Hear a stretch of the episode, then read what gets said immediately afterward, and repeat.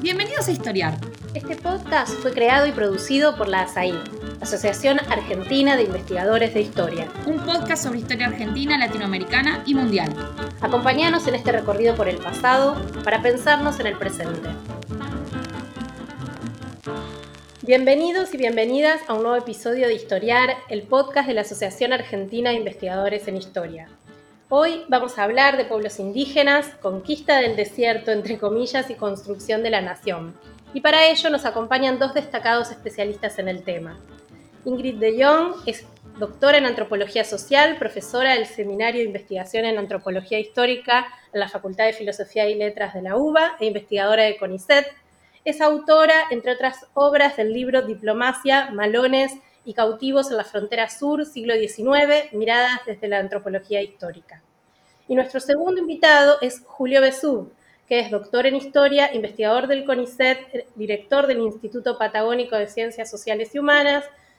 del Centro Nacional Patagónico y es profesor titular de Historia Argentina II en el Departamento de Historia de la Universidad Nacional de la Patagonia, San Juan Bosco. Entre otros libros, publicó Valentín Saihueque y La gobernación indígena de las manzanas, Poder y etnicidad en la Patagonia septentrional, 1860-1881.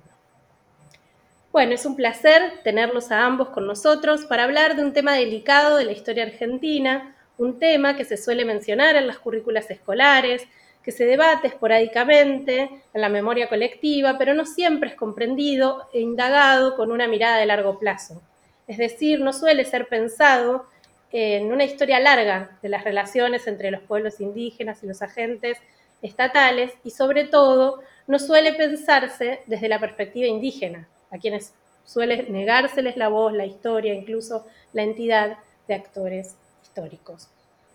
Por suerte, eso no es lo que hacen los trabajos de nuestros invitados. Así que para empezar a conocer un poco más eh, esta conquista de este supuesto desierto, eh, los invitamos y mi, primera pregunta sería, ¿qué llamamos conquista del desierto? ¿En qué consistió como, como acontecimiento? Bueno, ¿qué tal Magdalena? ¿Qué tal Julio? Gracias por la invitación. Eh, la conquista del desierto eh, es, eh, dentro de la historia tradicional, la llamada campaña al desierto de Roca, la que se inició en marzo de 1879 y terminó a los dos meses, pero en realidad se inscribe en un conjunto de iniciativas del Estado por conquistar, ocupar ah, y someter a la, población indígena que comienza quizás a principios del siglo XIX y que se prolonga por lo menos hasta fines del mismo siglo. Es decir, forma parte de un conjunto de expediciones punitivas, de políticas de Estado que fueron este, intentando ocupar las tierras indígenas con mayor o, menor éxito. Eh, en principio, el contexto más inmediato de la campaña de Roca sería, eh, se iniciaría en 1869 con la expansión de, las fronteras que existían desde 1820 y eh, sigue con la famosa zanja de Alcina en 1876, continúa con expediciones punitivas a fines de 1877 y durante todo el año 1878, continúa con la campaña al desierto de Roca y sigue luego con otras campañas al Triángulo Neuquino y al sur patagónico, este, que se extienden hasta 1885, pero que se completan a lo largo de la década. Bien, muchas gracias. ¿Y sobre quiénes avanzaban? ¿Quiénes eran estos pueblos originarios que habitaban en La Pampa, en Patagonia, en Araucanía? Y que, eh, y que van a ser, entre comillas, conquistados. Hola, ¿cómo están? Eh, quisiera retomar algunas de las cuestiones que estaba planteando Ingrid, una de ellas que explicó muy bien, y es que la conquista del desierto no es un evento único. Eh, generalmente se asocia eh, con la iniciativa de Roca y con, la, y con la campaña que Roca encabeza en persona a la línea del Río Negro, pero eh, hubo una serie de acontecimientos, expediciones militares, este, por lo menos desde el año 1868 en adelante, este, que se reforzaron eh, durante la presidencia de Avellaneda, eh, fueron muy importantes las campañas en la Pampa Central, la derrota de Calfucura en el año 1872 en la batalla de San Carlos, años 1874 y 1876 fueron las grandes batidas en la Pampa Central y en el sur bonaerense para dar lugar, ahí sí, a la campaña que encabeza Roca en 1879 y las campañas que se desarrollan propiamente en la Patagonia, que son eh, la campaña Huelhuapi del año 1881, la campaña a los Andes al sur de la Patagonia de los años 1882-1883, que realiza las grandes batidas en los pasos de montaña neuquinos, y la campaña, digamos, a lo que actualmente es la, el, centro de la provincia de Río Negro y la provincia de Chubut, que se desarrolla durante los años 1883 y 1885. Pero es interesante entender esta idea y de cómo eh, la conquista del desierto incluso se prolonga o, prolonga sus consecuencias represivas eh, hasta eh, casi el cambio de siglo. hay distintos enfoques actualmente, distintas historiadoras, antropólogos, que tienden a, privilegiar esa mirada de, de ciclo largo. Y si uno tuviera que caracterizar el conjunto, lo fundamental es definirlo como una invasión, como una invasión territorial de, los países indígenas, del país mapuche, de la Pampa Central, del país mapuche de Nor Patagonia y del país tehuelche, que tuvo también su correlato en lo que actualmente es Chile, que allí la denominación fue pacificación de la Araucanía, digamos un nombre bastante paradójico porque fue una pacificación que se logra a través de la guerra y la invasión eh, y la ocupación del territorio mapuche hasta ese entonces autónomo. Eh, no respondí a tu pregunta, que hacía, referencia, que hacía referencia a, digamos, cuál era el mapa poblacional al momento de la conquista. Quizás Ingrid quiere comenzar. Eh, ¿Cómo no? Dale. mira, la población sobre la que invadió el Estado era era una población que la conocemos a través de los nombres étnicos o a través de los nombres de los caciques, que eran los principales líderes. Era una configuración de grupos que se organizó con posterioridad a la independencia, a las independencias de Chile y Argentina, eh, y los podríamos describir como bajo ciertos nombres eh, que como todo nombre, como toda denominación, tiende a homogeneizar y a englobar grupos que en realidad estaban compuestos por caciques que mantenían una gran independencia. Sin embargo, dentro de estas poblaciones había líderes y grupos bastante reconocibles. Eh, al sur de las fronteras de San Luis y Córdoba, por ejemplo, estaban los ranqueles, en la zona central de La Pampa, en la zona de Mamuimapu, al oeste de la provincia de Buenos Aires estaban los salineros, llamados así porque ocupaban un área donde estaban las salinas grandes. Eh, estos son los famosos salineros de Calfucurá y luego este, liderados por su hijo Namuncurá. Eh, en la zona del Caleufú, en lo que ahora sería el sur neuquino,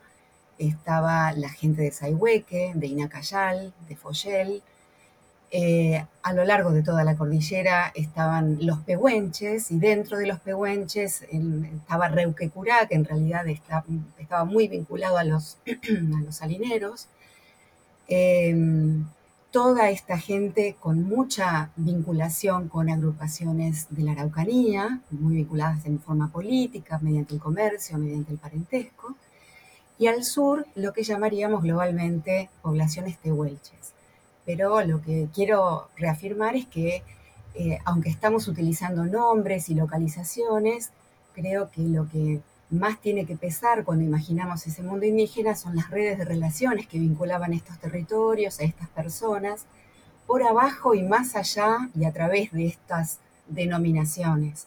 que en general los investigadores o las propias personas que escribieron las fuentes que nosotros leemos tienden a este, a endurecer o a, digamos, a, presentar nombres mucho más sólidos, que, digamos, que aparecen más sólidos que su existencia real. Eh, en realidad se trataba de un entramado social, político, eh, que durante la primera mitad del siglo XIX había, se había intensificado, ¿no? Este, había, había reemplazado una etapa previa de bastantes más conflictos y competencias entre grupos. Esto que señala Ingrid es interesante porque incluso eh, la audiencia recordará, digamos, los mapas escolares con los cuales estudia este tema. Eh, por lo general tienden a armar manchones circunscriptos o áreas poblacionales identificadas con el nombre de una etnia determinada. Eh, si bien la diferencia y la diversidad cultural y social era una realidad palpable en las Pampas, en Araucanía, en Patagonia, eh, esto se daba en lo fundamental sobre la base de redes sociales y de eslabonamientos de grupos y contingentes poblacionales, organizados sobre todo con base en el parentesco, en las relaciones parentales, digamos. Digamos que la estructura social que domina la sociedad indígena de las Pampas y de lo que actualmente es el sur de la Argentina y Chile es una estructura de parientes, de lazos entre parientes, tanto a corta, media como larga distancia. Esto permitía que Calfucura, que estaba radicado en Salinas Grandes hacia la década de 1840, tuviera la contraparte de su hermano, Reuquecura, en pleno territorio cordillerano, en lo que actualmente es el límite entre Argentina y Chile. Eh, el, otro elemento, o sea, lo que había es, por un lado, este, este condimento de diversidad eh, social y sobre todo de identidades eh, ligadas a lo local y a lo particular, que a veces tenían eh, su traducción en modos distintos de hablar la misma lengua o distintas lenguas, como es el caso de las distintas lenguas tehuelches o, las variaciones dialectales del mapuzungún, pero eh, en un marco de creciente homogeneidad a lo largo del siglo XIX. Digamos que los estudiosos que nos antecedieron a Ingrid y a mí hace bastante, a mediados de siglo XX, ya decían que para el siglo XIX era imposible encontrar lo que en esa época la antropología denominaba un indio puro. Bien. Digamos que tehuelches, mapuches estaban muy emparentados y por eso, digamos, uno de los clichés o uno de los latiguillos del pensamiento nacionalista y de estigmatización, eh, muchas veces xenófobo y racista, insiste en esa supuesta división entre los mapuches que serían chilenos mientras que los tehuelches o los pampas serían argentinos, cuando en realidad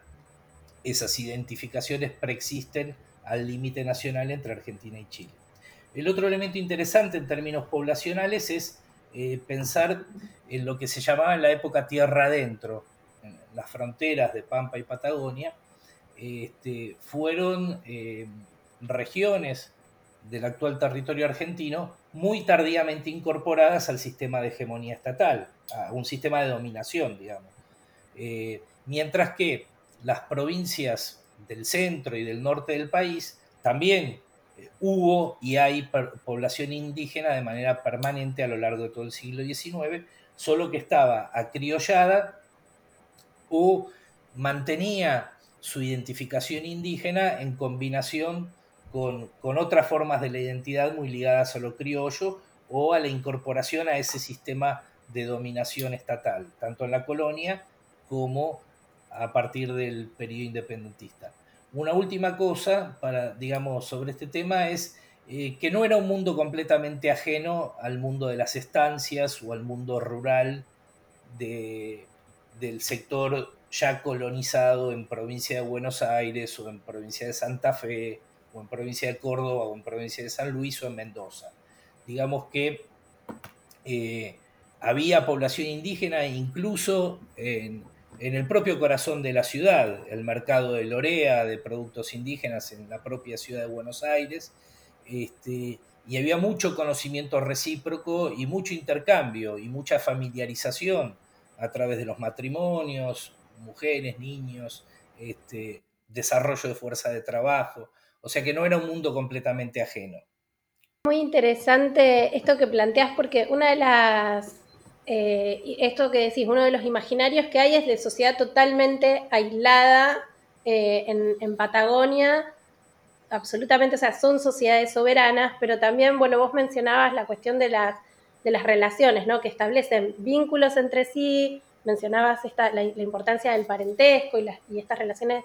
eh, entre los, distintas, los distintos grupos, y me preguntaba qué, qué lazos construyeron también con el Estado, ¿no? con los agentes estatales, con este Estado eh, en construcción, si, hubo distintas formas de vincularse eh, a lo largo de la historia y de qué manera construían eh, estos, estos lazos, si es que es el caso. Mira, Magdalena, pienso, escuchando lo que decía Julio recién, pienso que en términos globales la población indígena le planteó al Estado una relación equivalente a la que regía para su propia organización social, es decir, la relación de reciprocidad y de pacto, ¿no? Eh, y que creo que esta relación con la sociedad estatal se puede observar a nivel cotidiano o no oficial, es decir, a través de esos lazos que van creando los pobladores a lo largo del, y, eslabonando territorios, es decir, los lazos de comercio y de parentesco que las propias familias y personas van estableciendo y que terminan conectándose con población criolla en la frontera y llegando a las ciudades. Y por el otro lado, una dimensión un poco más oficial, entre comillas, aquella política desarrollada por los representantes indígenas, los principales líderes, en comunicación y contacto eh, oral, pero también escrito, con los principales líderes de los estados, en los cuales se plantea a nivel oficial eh, una relación de pacto, es decir, una relación entre iguales. Entonces, y esta es la política que el propio Estado, eh, los, estados coloniales y luego los estados nacionales, y no solo el argentino, asumieron con estas poblaciones que hacían lo posible para prolongar este tipo de relación. Eh, es decir, defendieron con la fuerza y con la persuasión eh, este tipo de relación. Este era el horizonte político querido por los pobladores y por los, y sus líderes, ¿no? La relación de pacto. Eh, entonces, cuando volvemos al siglo XIX y hablamos de tratados de paz, estamos hablando de este tipo de eh, horizonte político indígena. Pensaba, mientras decías esto, Ingrid, en lo que plantea para un poco más atrás Silvia Rato, para el momento de la Revolución de Mayo y un momento posterior, esta idea de que eran como pensados con el derecho de gentes, ¿no? Como una relación entre naciones diferentes eh, y, con esa lógica. Si, por un lado, si lo ves así, y, lo ven así eh, los dos, ¿no? Y por el otro lado, eh, la cuestión de en qué consistían precisamente estos pactos, en qué tenemos que pensar, qué nos tenemos que imaginar nosotros que no, legos, no, no conocemos eh, exactamente en qué consistían esas relaciones o cómo se establecían. Bueno, Juan Manuel de Rosas eh, desarrolla un mecanismo muy aceitado y justamente en esto coincidió el núcleo de los estudios y los aportes de Silvia Rato,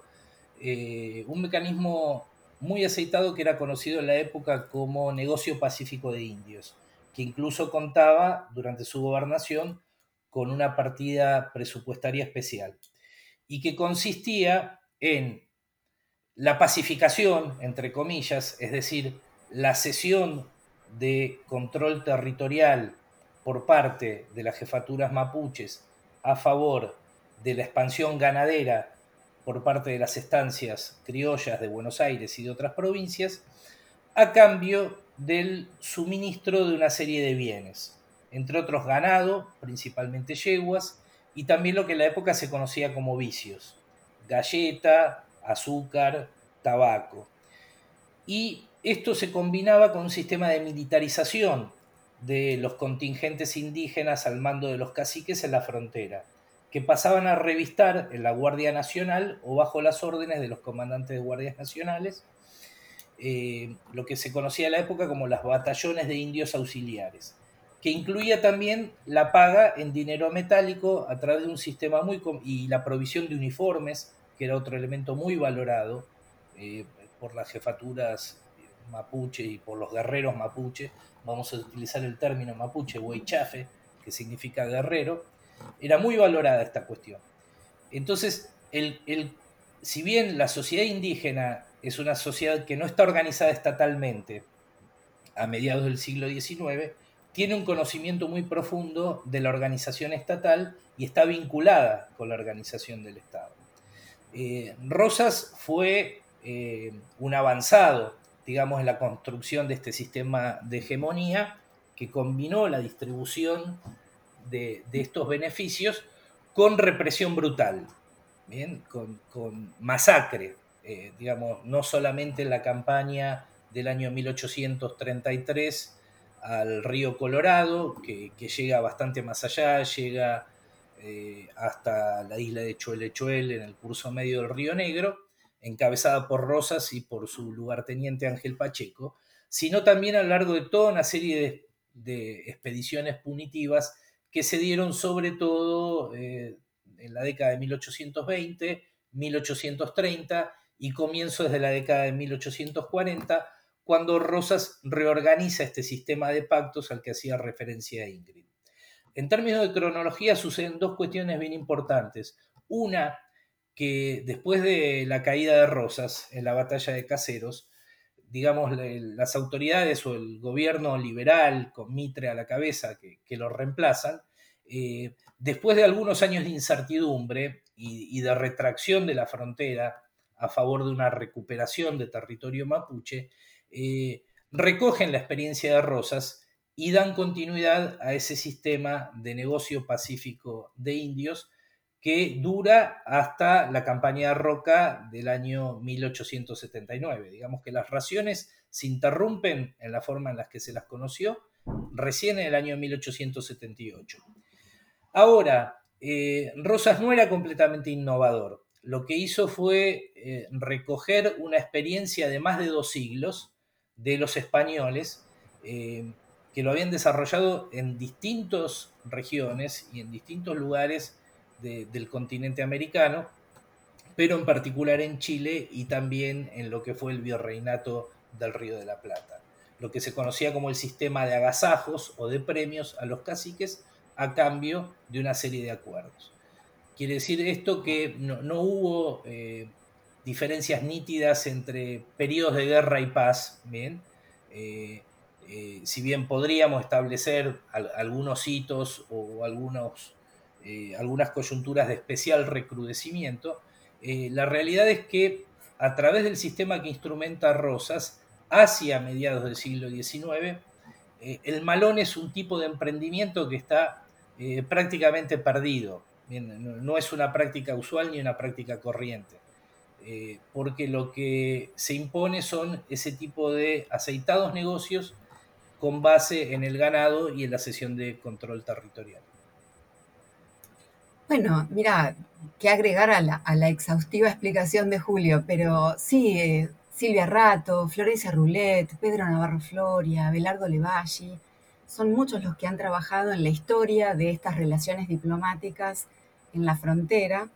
eh, que existían desde la etapa colonial y que duraron hasta el último tratado fue firmado en 1878 con los ranqueles, ¿no? lo cual me quiero agregar, muestra cómo la diplomacia también formó parte de esta preparación de la conquista, ¿no? En vez de verla como la antítesis de la guerra, en realidad hay que verla como un instrumento de guerra también. Em, y lo, interesante es que eh, la operación ideológica el trabajo debió hacer, que debieron hacer los funcionarios e intelectuales de Estado para poder eh, deslegitimar este, este, este, propio sistema de relaciones políticas que había comenzado en la etapa colonial y que demostraba que los vínculos políticos con la sociedad indígena eran posibles y que funcionaban. Eh, es decir, la, sociedad colonial, más allá de su voluntad de dominación, había terminado por armar un sistema de pactos, había incorporado incluso los protocolos indígenas de negociación, eh, y esto, este tipo de prácticas la había heredado, como cuenta Julio, el gobierno nacional y fue implementado muy exitosamente por Rosas. Pero esto implicaba de alguna manera el pacto, reconocer que se estaba pactando con una entidad política equivalente a la, del Estado nacional y que estas, estos otros eran naciones con representantes políticos legítimos y que los tratados de paz estaban sancionando justamente esa independencia territorial y política. esto es lo que se tuvo que transformar en estos años, en estas décadas centrales del siglo XIX, cuando eh, se fueron definiendo los, proyectos de ocupación y apropiación de tierras indígenas. Entonces es ahí donde em, se puede hablar, siguiendo a Navarro Floria y a Florencio Roulet, eh, de deslizamientos conceptuales, ¿no? porque los indios pasan a ser salvajes, las naciones que antes eran reconocidas como naciones indígenas pasan a ser tribus, bandas, hordas estructuradas por el parentesco, es decir, no se les reconoce una organización política definida. Las fronteras ya no son fronteras, sino que son fronteras internas o interiores. Y estos otros, que eran antes naciones, eh, con un orden político distinto, pero equivalente al, occidental, son ahora eh, salvajes y rebeldes eh, que están ocupando el terreno de la nación, pero en rebeldía con el orden nacional. y no casualmente los tratados dejan de llamarse tratados y comienzan a llamarse acuerdos porque justamente, y esto lo dicen los diputados en las sesiones en las que se debate qué tipo de política aplicar, si hacer seguir con la política de tratados o no, eh, se dice, hablar de tratados significa reconocerles derechos que no queremos reconocer. Hablemos de acuerdos de orden interno. ¿no? Es decir, lo que se produce, y siguiendo a estos autores también, es una domesticación de la cuestión indígena. Es decir,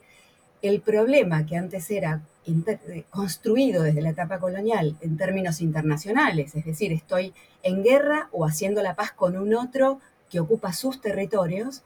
se transformó en algo doméstico, en un problema doméstico, con rebeldes, con delincuentes que estaban ocupando ya las tierras nacionales, que aunque no se conocían y no habían sido ocupadas, ya se consideraban parte de la nación. Esto es una operación ideológica y conceptual antes que material, digamos, pero la colabora a que esto se efectivice. Y el trabajo historiográfico también ayuda a esto. ¿no? Esta construcción que comienza a darse a partir de 1820, pero se va acelerando a medida que nos acercamos al plan de Roca, acerca de una historia fronteriza que solo ilvana los momentos de conflicto y que excluye justamente los momentos de negociación, es una construcción historiográfica funcional a un proyecto de conquista militar mediante este, vías violentas. Esto que plantea Ingrid eh, es muy claro eh, y, es muy interesante, ¿no? Porque tiene, se expresan nombres propios. Digamos que el ideólogo del indio como delincuente, del indio dicho en singular, eh, del indígena como amenaza, el ideólogo y el que encabezó esa operación fue eh, Estanislao Ceballos, eh, político, científico naturalista, diplomático, explorador, eh, que escribió en menos de 30 días un libro, La conquista de 15.000 leguas, a pedido del entonces ministro de Guerra y Marina, Julio Argentino Roca, que sirvió como fundamentación, como argumento para para sancionar la ley de financiación de, la campaña militar que en el año 1879 llevó la línea de frontera militar al curso del Río Negro. Es central lo que dice Ingrid porque eh, pone, en el centro eh, esta cuestión según la cual desde la perspectiva del Estado, tanto provincial, los estados provinciales como el Estado Nacional en formación, eh, las poblaciones indígenas y sus jefaturas, sus cacicatos, tenían entidad diplomática, eh, tenían entidad jurídica eh, de carácter internacional. Era tratar con un agente externo, con un agente autónomo, con el cual se podían suscribir tratados. Por ejemplo, el paradigmático tratado entre José María Bulnes Yanquitruz y el Estado de Buenos Aires en 1857 reconoce la figura del cacique como una contraparte suficiente a la firma del entonces gobernador de la provincia de Buenos Aires, Valentín Alsina. Y la otra cuestión que quería eh, destacar del comentario de Ingrid es, digamos, el giro y, y, la evolución de la historiografía. Ella hizo muy bien al ampliar los nombres de autoras y autores eh, que nos hemos dedicado, digamos, los últimos 30 años de manera sistemática a revisar esa construcción eh, ideológica tan potente que, que Stanislao Ceballos puso en marcha en el mismo momento de las campañas militares. Pero también interesante, eh, y esto dicho más para el público de historiadoras e historiadores, ver cómo los giros generacionales eh, que están muy ligados a motivaciones actuales para repensar el pasado de otra manera a la luz de los problemas contemporáneos, eh, muchas veces pasan por alto que a veces las jóvenes generaciones, y nos incluyo a nosotros cincuentones dentro de, esta figura de jóvenes generaciones, eh,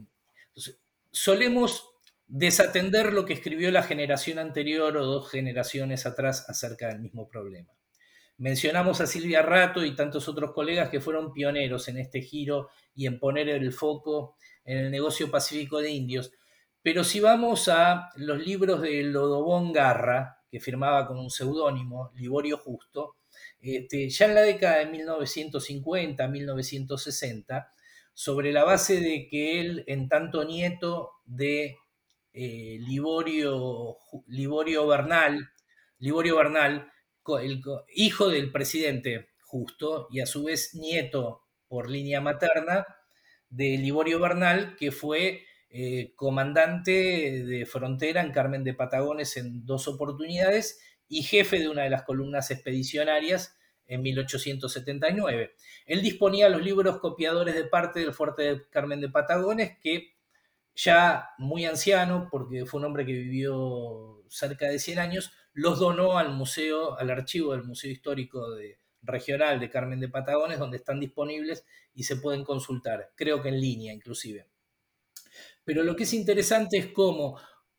con base en la documentación que había gestionado su abuelo, comandante de frontera, él conocía todos los pormenores de este negocio pacífico de indios, las tratativas, las raciones, cuántas yeguas o cuántas vacas recibía cada cacique, cuántas bolsas de harina, qué pago en salario, etcétera, la cantidad de uniformes, etcétera, etcétera. Y lo que es interesante es cómo se veía el Estado o el Estado en formación eh, desde la perspectiva de los caciques. Eh, eh, desde la perspectiva de los caciques, el Estado o, las autoridades eran un pariente más. eran un tío más. Rosas era visto como un tío o un padre, el padrecito Rosas en tanto hombre poderoso con el cual se entablaban relaciones directas este, eh, en términos de eh, negociación. Pero esto es bueno destacar, que, que, no es que la historiografía actual eh, construye su visión de manera rupturista en ausencia de lo que pasó durante todo el siglo XX, cuando autores como Liborio Justo o por su seudónimo Lodobón Garra, Álvaro Yunque o Gregorio Tesler, que fue secretario de Álvaro Yunque, en las décadas del 50, 60, 70,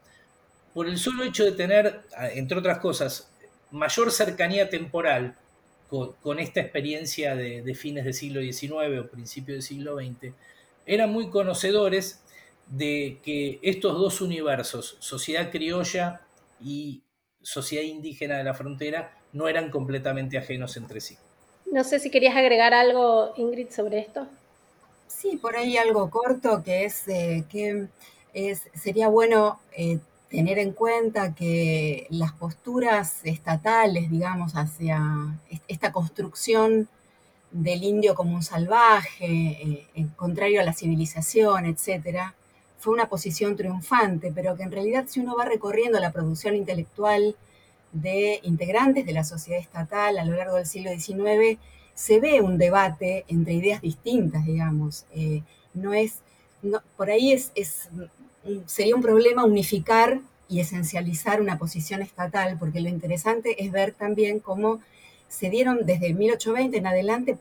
disputas entre proyectos distintos, entre quienes decían que había que ofrecerle a los indígenas las ventajas de la civilización, hacer una combinación de una, política que combinara fuerza, seducción y, relaciones pacíficas,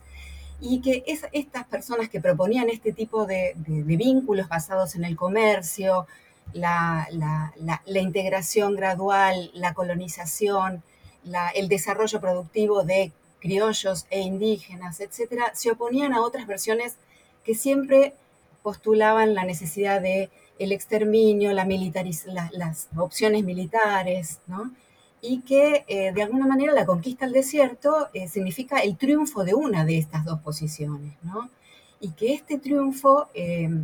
implicó además el triunfo de una de, las, versiones historiográficas en las que ellos se basaban. Es decir, este trabajo que estamos haciendo los historiadores actuales, la última generación, pero también las anteriores, en realidad se intenta revertir y recuperar eh, datos de la historia que fueron negados por el triunfo de eh, la conquista del desierto como opción militar, ¿no? Es decir,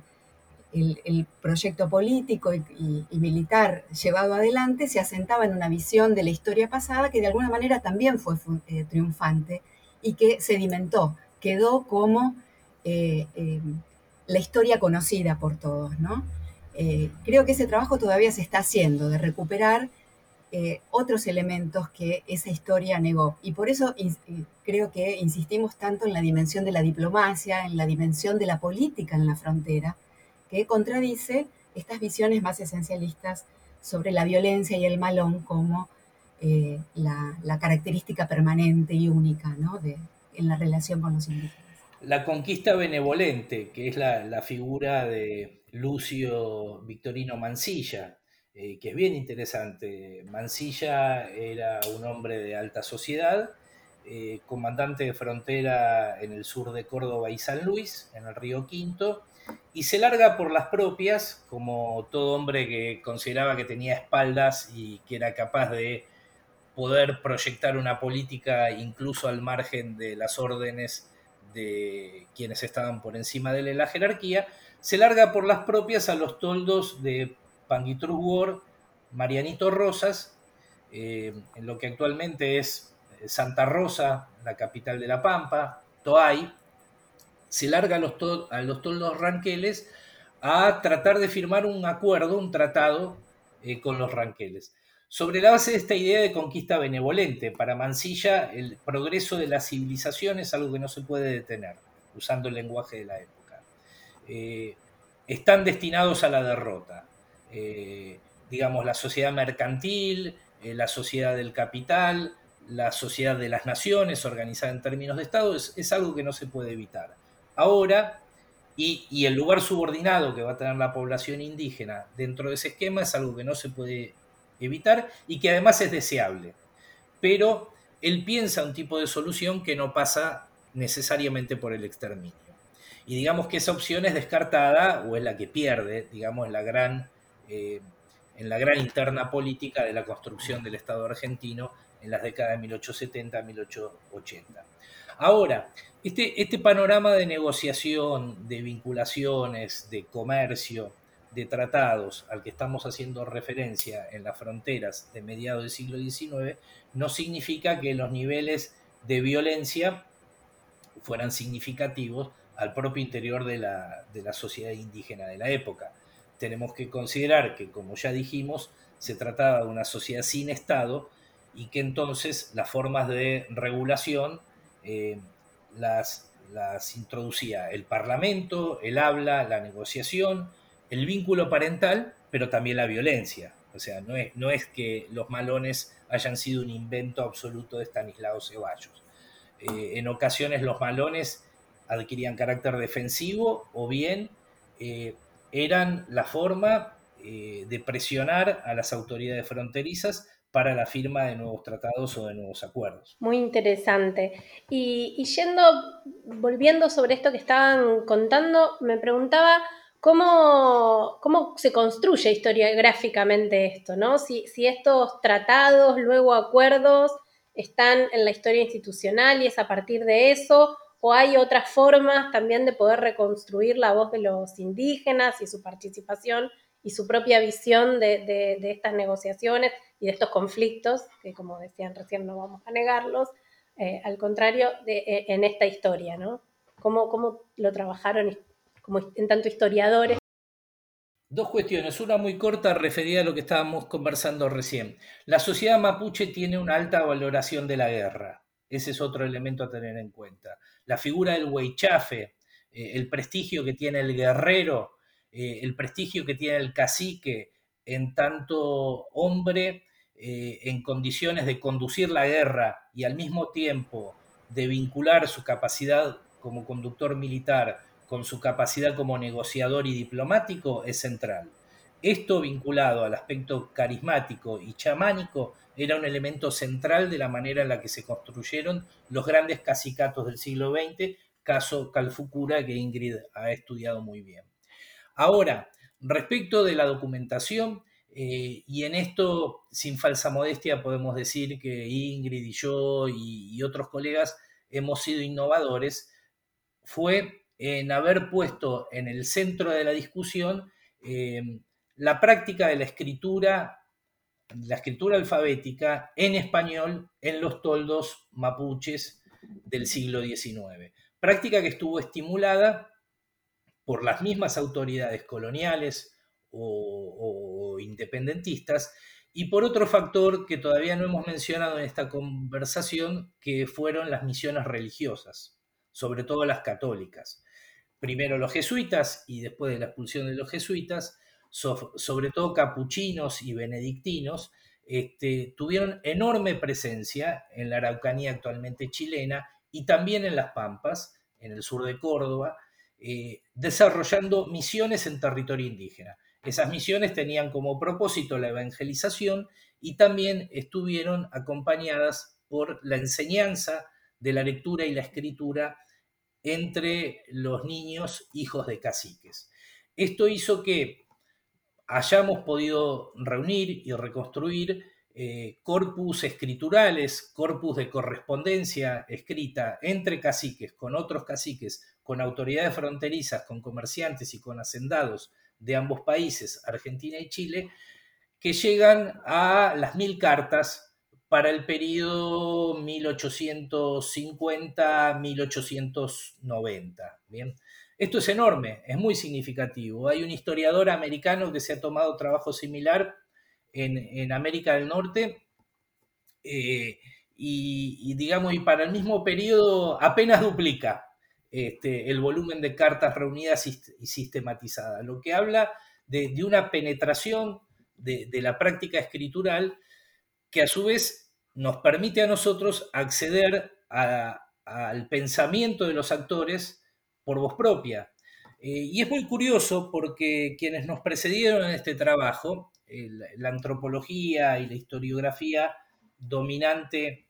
a mediados del siglo XX, si bien conocían mucha de esta documentación, que incluso había estado publicada, eh, por ejemplo, en el año 1982, eh, David Viñas publica cartas de Namuncura y Calfucura, o sea que no eran rarezas. Eh, si bien se conocía esta documentación, esta documentación escrita en español eh, por parte de los caciques con la ayuda de sus secretarios, algunos de los cuales también eran mapuches, se insistió en el carácter supuestamente analfabeto o ágrafo de esta sociedad. Entonces, durante mucho tiempo, nuestros colegas se lamentaban eh, porque solo se podía reconstruir el pensamiento y la práctica política y cultural de las sociedades indígenas mediante memorias orales y que supuestamente esas memorias orales serían menos confiables que la documentación escrita, cuando la realidad es que estos corpus estaban ahí. Había que dejar a un lado el prejuicio e ir a considerarlos como fuentes genuinas que nos permiten una aproximación muy directa eh, a la historia del siglo XIX. Sí,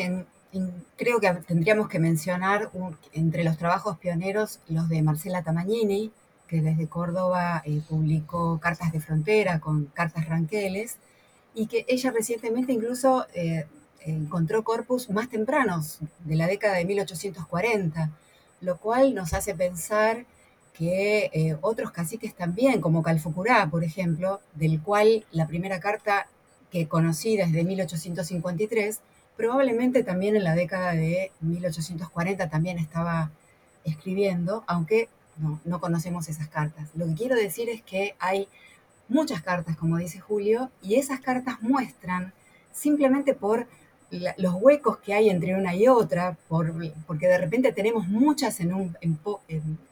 momentos concentrados y hay periodos donde no hay ninguna, muestran que obviamente no todas se conservaron, pero que fueron muchas más que las que eh, pueden contarse ahora, ¿no? Y que fueron, eh, integraron una práctica sistemática de comunicación política.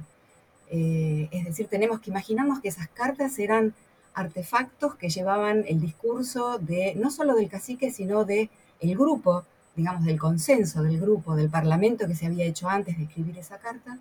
y que esas cartas eran llevadas por comisiones, muchas veces mixtas, es decir, compuestas por em, em, emisarios o, o, criollos, digamos, que venían de las fronteras a los toldos y que partían nuevamente a las fronteras o a Buenos Aires, acompañados también de embajadores indígenas. Se lo llamaba así, embajadas indígenas, embajadores indígenas quienes llevaban esto para ver el, grado de formalidad que tenía y la, la legitimidad y la importancia que tenían estas comunicaciones. Y estas cartas no solo llegaban al comandante de frontera y a, otras, a otros habitantes, a comerciantes, a conocidos, sino que llegaban al ministro de guerra, al presidente de la nación, este, en mano a través de los emisarios de los propios caciques, quienes se quedaban durante mucho tiempo, muchas veces en hoteles en Buenos Aires, esperando la respuesta del presidente para poder retornar. Pero lo interesante también es que estas cartas van mostrando lo que anticipa a la celebración de un tratado y lo que sigue a la celebración de un tratado. Es decir, que de alguna manera complementan las fuentes. Un tratado con sus cláusulas, sus capitulaciones o sus, eh, em, sus este, artículos, no nos dice nada en sí mismo acerca de si ambos, ambas partes estuvieron de acuerdo en firmarla, si ambas entendían lo mismo, y no nos dice tampoco si se cumplió ese tratado. Lo interesante de las cartas es que nos muestra de qué manera y en qué grado esos tratados se cumplen y por qué se interrumpen. ¿no? Y esto se conecta un poco con el tema del malón, porque como decía Julio, es muy importante considerar que del malón se han hecho muchas versiones, digamos, se han difundido muchas versiones. Quizás una de las más conocidas es justamente la Armada por Roca, por Barros, acerca de el malón como actividad de saqueo para aprovisionar los mercados chilenos. Eh, y eso, esa versión, eh, que es discutible y que está siendo eh, trabajada y estudiada porque los malones se pueden cuantificar, se pueden diferenciar, se pueden clasificar, se pueden contextualizar. Eh, esa versión oculta el sentido político de los grandes malones, que era una forma de presionar para el retorno de un, hacia un nuevo tratado, hacia un nuevo arreglo, hacia un nuevo pacto político. ¿no? Es decir, el malón no era un hecho de violencia sin sentido, per se, una práctica consuetudinaria de los indígenas porque eran violentos, sino que en realidad era el resultado de una ingeniería social muy grande, llevaba mucho tiempo prepararlos, implicaba el acuerdo de muchos sectores, eh, implicaba una definición de a dónde se afectaría y, y, sobre todo implicaba una razón, un motivo. Y ese motivo tenía muchas veces que ver con que se había quebrado el pacto. El pacto se quebraba cuando era violentada, era violentada una persona, perteneciente a las poblaciones que estaban reaccionando. El pacto se violentaba cuando no se cumplían con las raciones o se daban menos raciones o no se entregaban directamente. El pacto se violaba, no se cumplía cuando se avanzaban las fronteras. Y si uno se pone a ver, a, contextualizar los grandes malones, vemos que estos grandes malones no solo son mucho menos que los que nuestra imaginación, ya alimentada por la historiografía tradicional, podría suponer, sino que estos malones se enmarcan en momentos de crisis política este, muy grandes. ¿no? Buenísimo, súper claro porque nos, ilustra algo que no estamos eh, acostumbrados a pensar, ¿no? Es como que prima esa imagen del desborde irracional y violento eh, y no necesariamente fundado y organizado. Eh, Julio, ¿vos querías agregar algo con esto? Sí, hay, hay, una anécdota muy, muy entretenida, ¿no? de, Musters. Musters fue un, marino, un, militar, un joven militar, un joven militar eh, inglés que acompaña una partida de tehuelches desde el estrecho de Magallanes hasta el Río Negro en un viaje que duró 13 meses, 1869-1870. Y él acompaña al cacique Casimiro, que es el cacique tehuelche principal. Y cuando llegan a los toldos del país de las manzanas, este, acampan a menos de una legua de los toldos de Quintugual y Foyel. Entonces, Casimiro aprovecha que cuenta con Musters para que éste le preste servicios de secretario, porque también podía escribir en español, y que estaba podrido, para utilizar un término vulgar, prácticamente muy parecido al que escribe en su crónica, de que a diario se estaban intercambiando misivas por cualquier pavada entre Quintugual y Foyel por un lado y Casimiro por el otro. Y que más adelante en el viaje, cuando están atravesando la mitad de la estepa en provincia de Río Negro, cerca de Maquinchao, Musters cuenta que como no tiene papel para liar tabaco, eh, arma los cigarros con alguna de esas cartas entre Casimiro y Fogel. Bien, ojalá no las hubiera quemado, las hubiera conservado en un archivo y hoy conoceríamos aspectos muy, muy jugosos de esa historia. Muy interesante, eh, de los usos posibles de, los acuerdos y los intercambios. De los documentos. los documentos, sí, sí. Triste para los historiadores, pero cómico a la vez. Eh, y bueno, para, ir cerrando, quería preguntarles, eh, listo, ganó esta, como, como, explicaban, esta opción por la violencia, por, por el fin de las negociaciones, por la sumisión,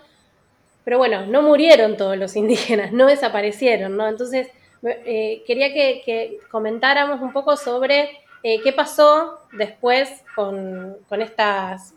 ¿Qué pasó el día después? Bueno, ¿qué pasó durante también? Pensemos que la conquista del desierto en realidad es un proceso largo, ¿no? Entonces,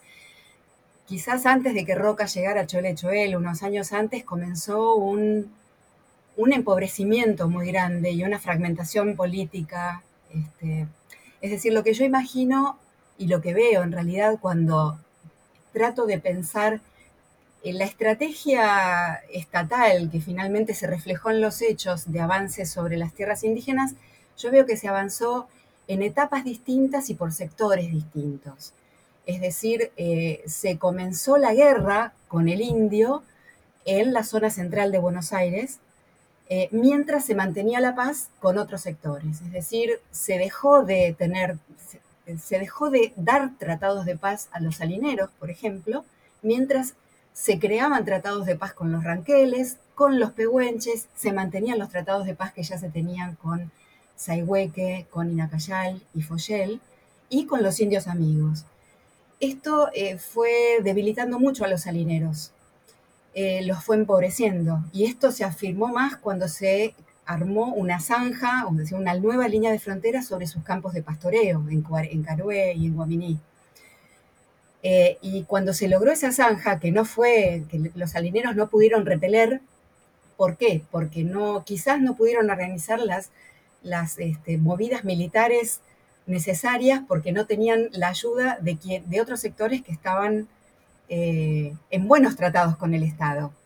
No sé si se entiende, es decir, tenemos un gran arco de la frontera sur y una política de Estado que utiliza selectivamente los tratados de paz y los deja de cumplir con distintos sectores como para debilitar a algunos y mantener a otros ocupados en otra cosa y, restando solidaridad al grupo afectado. Entonces, la conquista del desierto avanza primero sobre el sector central de la, de la Pampa, luego avanza sobre las tierras ranqueles y termina, eh, digamos, desplegándose sobre el triángulo neuquino desde el norte hacia el sur, con lo cual a caciques como a la conquista del desierto le llega recién después de 1880, es decir, después de que ya eh, Roca había llegado a Choel Choel el 25 de mayo y había vuelto y había sido, este, ya, era candidato a presidente, digamos, ¿no? Eh, entonces, ese durante implica un proceso que hay que conocer con más detalle, sobre todo desde la perspectiva indígena. Me parece que el desafío es ese. Y, em, ese durante continúa luego con lo que algunos llaman no campos de exterminio, sino campos de concentración de prisioneros. ¿no? hay una etapa en la que los eh, pobladores indígenas que, son, que no son exterminados, porque hay que sí eh, digamos, eh, comentar que la práctica militar consistió en despejar el territorio indígena mediante métodos cruentos, no solo combatiendo a los combatientes, sino también combatiendo, matando y apresando a población no, combatiente, ¿no? y tomándola de sorpresa. Estos, los que no morían, eran aprisionados y eh, recluidos en centros de prisioneros, eh, donde probablemente murieron este, más fácilmente por las condiciones duras en las que estaban, y eh, donde también se organizó un proceso de redistribución de población hacia otras provincias, hacia la Marina, hacia el ejército, hacia distintas ciudades, hacia distintas estancias y de, también hacia distintas casas particulares, que era donde iban los niños, las mamás, no siempre juntos además. Es decir, hubo una desarticulación de grupos regionales, una desarticulación de tribus, una desarticulación de familias, eh, y probablemente como, resulta de, como resultado de ello, eh, muchos, muchos pobladores que eran chicos perdieron el contacto con sus orígenes, perdieron la noción de una conciencia histórica o de un sentido de pertenencia colectivo. ¿no?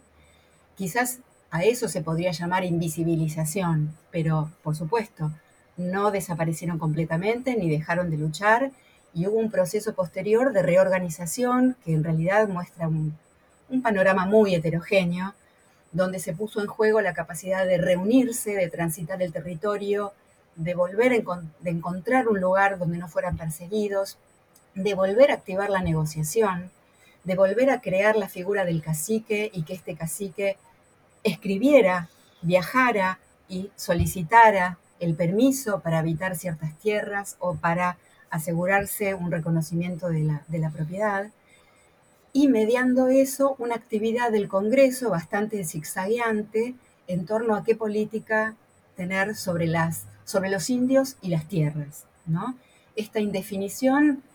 se mantuvo al ritmo de la indiferencia que tenían en muchos casos los legisladores respecto al destino de esta población a la que suponían que, bueno, se integrarían como parte de la evolución, digamos, los que no, murieran se integrarían de alguna manera, pero, eh, digamos, este, terminó resultando en eh, algunas, algunas, la creación de algunas colonias en La Pampa y en la Patagonia, la permanencia de gran parte de los pobladores en tierras fiscales, hasta hace poco, digamos, em, hasta, hasta que a finales del siglo XX, con la reforma de la Constitución Nacional, esto empieza a cambiar. Y algunos casos en los que ciertos caciques de mucho renombre, como Saigüeque, Namuncurá, eh, eh, son eh, objeto de la propaganda y de la opinión pública y por eso mismo se les concede determinados territorios, ¿no? Este, se los trata en forma más específica y quizás un poquito mejor. pero bueno, claramente no hubo una política que garantizara ni a los eh, que se sometieron voluntariamente, ni a aquellos que se resistieron y luego se entregaron las tierras necesarias, aptas para sobrevivir. Eh, eh, el resultado de la conquista del desierto es que los indios ya no había diferencia entre indio sometido o indio en guerra, sino que eran todos indios y que no, digamos, no siempre hubo un reconocimiento este, a,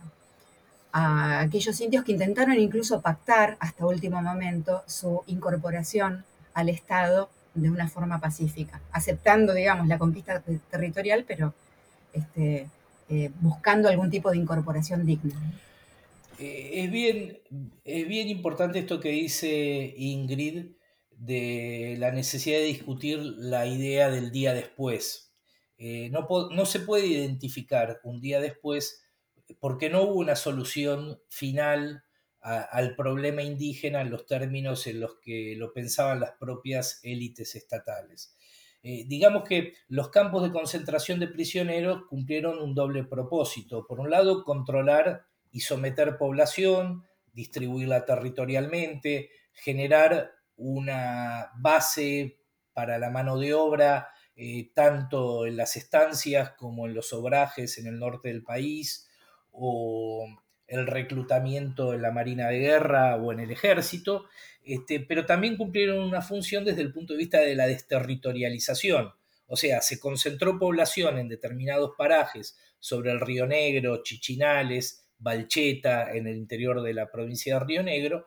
con la finalidad de remover a las poblaciones eh, de los campos eh, más importantes en términos de rendimiento, mejor ganaderos, eh, con, mejores pasturas para la ganadería, con provisión de agua y recursos hídricos, mejor conectados en términos de vías de comunicación y de posibilidad de vadear ríos o de cruzar montañas. en este sentido, Parques Nacionales como institución jugó un papel muy importante en la Patagonia como punta de lanza para remover a poblaciones indígenas de eh, territorios que iban a ser puestos en valor turístico, además de económico, comercial y productivo. Eh, digamos que el Parque Nacional Nahuel Huapi se arma y la propia ciudad de Bariloche se arma sobre lo que eran los campos de eh, el cacique Foyel,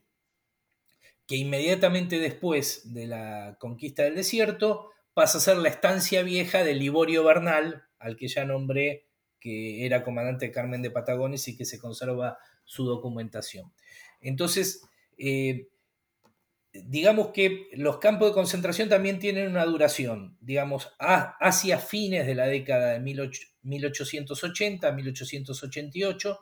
pasan a ser un problema para las propias autoridades de los territorios nacionales porque tienen reducida allí eh, contingentes considerables de población, mujeres, niños, ancianos, hombres, a los que tienen que alimentar y a los que tienen que racionar. Entonces las condiciones de control comienzan a flexibilizarse, comienzan a, permitirles ir a las boleadas, ir, a cazar guanaco, y, y, lo que comienza es un proceso de liberación, entre comillas, y al mismo tiempo de transferencia de esa mano de obra en condiciones serviles hacia las estancias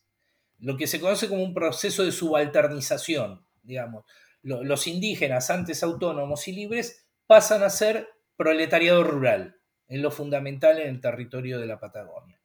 Esto incluye un debate eh, prolongado, fuerte, que todavía se da y que se ha dado en las últimas dos décadas entre quienes nos dedicamos a estos temas acerca de si se puede caracterizar o no la conquista del desierto como un genocidio y hay distintas posiciones